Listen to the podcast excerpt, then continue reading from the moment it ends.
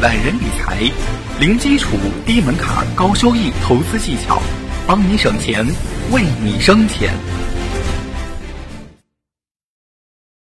本节目由懒人理财和喜马拉雅联合出品。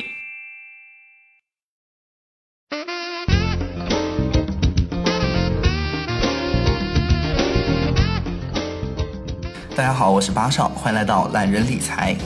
更多理财知识，请搜索关注微信公众号“懒人理财”。今天我们继续来关注三十五岁前必上的理财课。盲点三：四处胡乱投资，根本不清楚损益。还有一类投资人呢，他们坚信捡到篮子里的都是好菜。我们常见一种贪心的投资客，他们把投资标的列出来，数十种不同性质的股票琳琅满目。他的逻辑是，只要有一只赚到就够了。但是实际上，一个人哪来的那么多能力、时间与精力来了解每一只股票当中的学问呢？并且要把全部的涨跌都计算进来，才能反映出真正的损益。截至二零零七年年底，中国 A 股市场共有一千九百三十五家上市公司，较之两千零六年有了显著的提高。不仅上市公司的数量频频创出新高，股票最高价也一度飙升，定格在三百元左右。大家试想，接近两千家上市公司，连分析师也不可能，更没有必要去精通每一只股票，更别说资金有限的散户了。因此呢，只要缩小范围，学会专注，不论股票还是其他金融产品，哪怕是自己居住的地方的小生意啊、房地产啊，找出最适合你自己的致富方法，也是可以成功的。以投资大师巴菲特为例，他2006年初因为看空美元，结果损失不少，惨遭市场取笑。不过他不以为意。可见投资大师都会看错时机，一般的人又怎么可能不犯错？但关键是在于专注二字。巴菲特便坚持不碰科技类股，哪怕指数不断的飙高，他也依然不为所动。但凡人也别泄气，不要光羡慕别人的成功，因为不是所有的成功模式都可以移植复制，条件背景的不同便会造成差异。投资工具虽多，只要按照自己的个性去做，在投资中不断的修正步伐，保持居安思危。不论你相信的是什么，只要有自己的一套哲学，并且严格的坚持下去，你就会成功。追求金钱游戏的人，获利不一定好。不论做何种投资，都务必要了解标的物的属性，在什么情况下会造成盈亏。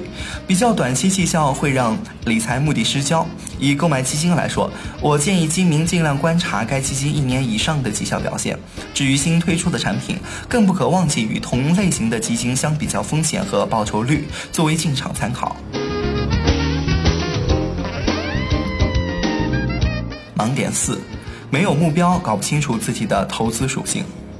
投资人的投资属性会随着市场的乐观程度而改变。当景气好，他就会觉得自己是积极型的；景气不好，他就会觉得自己是保守型的。但是我要提醒各位，华尔街有一句名言：行情总在绝望中诞生，在犹豫中发展，在乐观中消失。市场上群众的反应将会牵动个体，但往往契机却容易被忽略。投资人务必时常提醒自己，市场景气一直在循环，就算掌握不到短期波段，只要维持计划性的投资，长期来说还是可以赚到合理报酬的。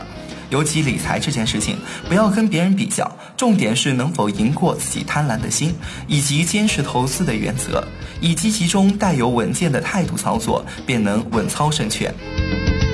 画一张财富地图，通往财务自由。理财是处理钱的方法，不是要一直赚钱。只有建立自己的投资地图，清楚所在的位置与终点站，才不会迷失于人性的弱点当中。投资人如果问自己：“你满意现在的资产情况吗？”年轻人的回答大多数都是一切尽在掌握中，反而有资产的中年人会觉得差强人意。二者之间的差别便在于中年人往往更清楚地看到他的投资地图的全貌。我建议你也不妨观察看看，为什么在同一家公司的上班族薪水与职位差不多，但是十几二十年后有人富有人穷。三十五岁以下，大家都在积累第一桶金，渐渐的财富就会拉开差距。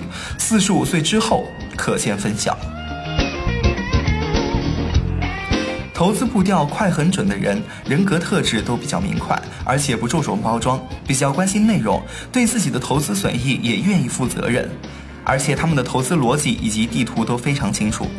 这类型的人以四十五岁以上的男性居多，这证明人生还是要交点补习费的。可见，通过严格贯彻投资计划以及系统辅助，散户投资人还是有希望克服人性弱点与投资盲点，获得充分的财务自由。